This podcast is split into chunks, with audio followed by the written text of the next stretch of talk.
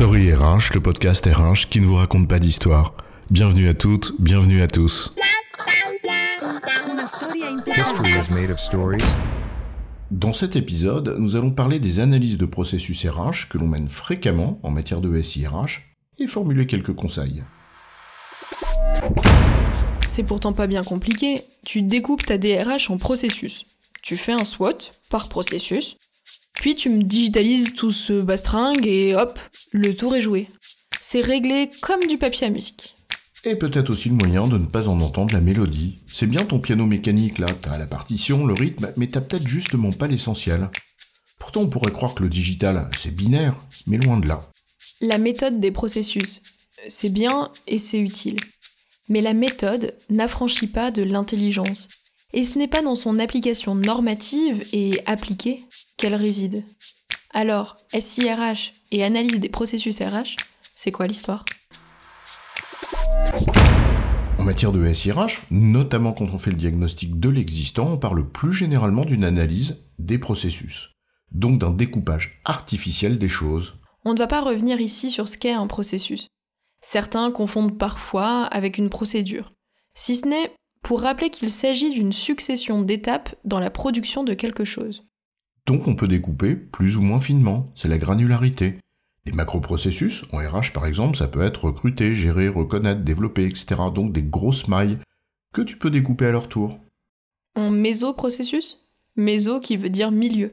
Par exemple, ton macroprocessus, rémunération, tu peux le découper en mésoprocessus comme euh, la paye, les augmentations individuelles, l'attribution des bonus de fin d'année, le suivi de la masse salariale, etc., etc. Et oui, etc., etc., parce que tu peux continuer à découper tes mésoprocessus en microprocessus.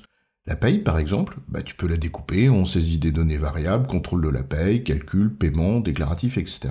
Et tu peux continuer ainsi, sans fin, jusqu'à la tâche la plus minime, c'est au fond la décomposition d'une chaîne de valeur, que tu découpes en fines rondelles ou en épaisses. Cela ne change pas la taille du saucisson.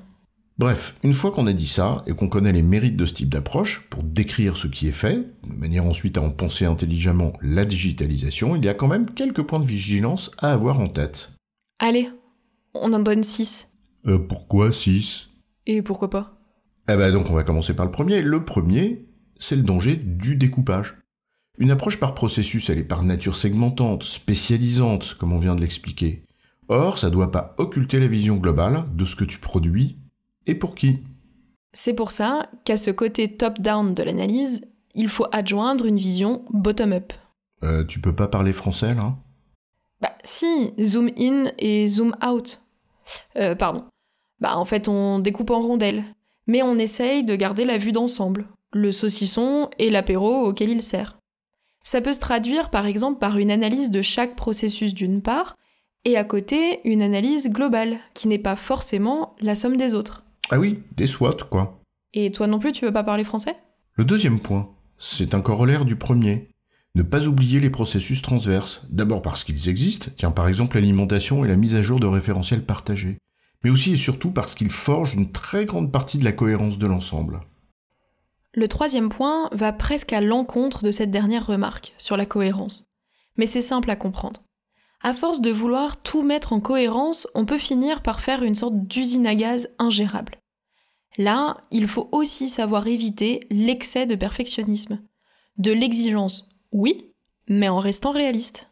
Il y a par exemple des processus plus facilement isolables que d'autres. Et c'est pas neutre ensuite en termes d'architecture du système d'information. Un processus d'embauche par exemple dans un SIRH. Non pas qu'il ne faille pas les prendre dans l'analyse, mais identifier leur caractère plus facilement déconnectable, si j'ose dire, du reste, c'est faciliter les arbitrages qu'on aura à faire derrière. Quatrième point, ne pas confondre finesse du découpage et finesse de l'analyse de ce qui a été découpé. Tu me suis? Oh là là là là, qu'est-ce que t'es fine, chef Concrètement, tu l'as dit tout à l'heure, la granularité de ton découpage, eh bien tu l'as définie de manière pragmatique, en fonction de ce que tu dois faire comme analyse. Et d'ailleurs, t'es pas obligé de tout découper avec le même degré de finesse. Oui, tu as raison. Des rondelles fines à manger crues et des rondelles plus épaisses pour les faire cuire. Ouais, j'ai compris. L'analyse à large maille, parce que ça suffit, ou le détail quand il faut.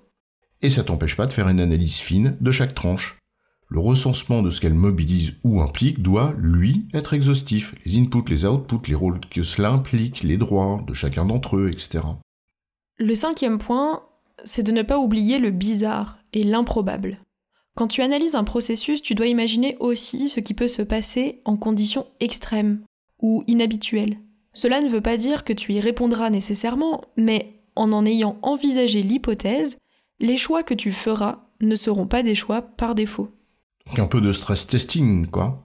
Que se passe-t-il si Et là, tu balayes les cas de figure bloquants, les situations potentiellement critiques, même si elles te semblent peu probables dans la réalité.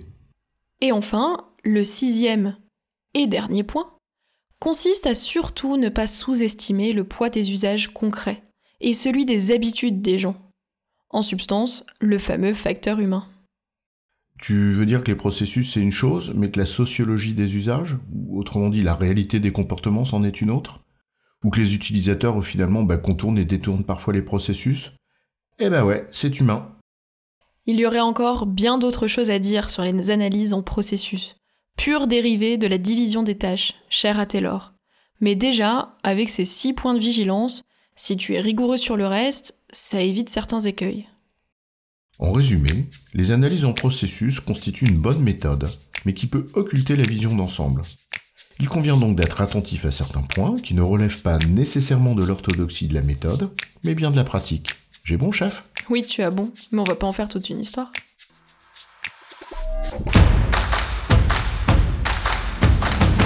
Story RH, le podcast RH qui ne vous raconte pas d'histoire. Retrouvez tous les épisodes sur storyrh.fr.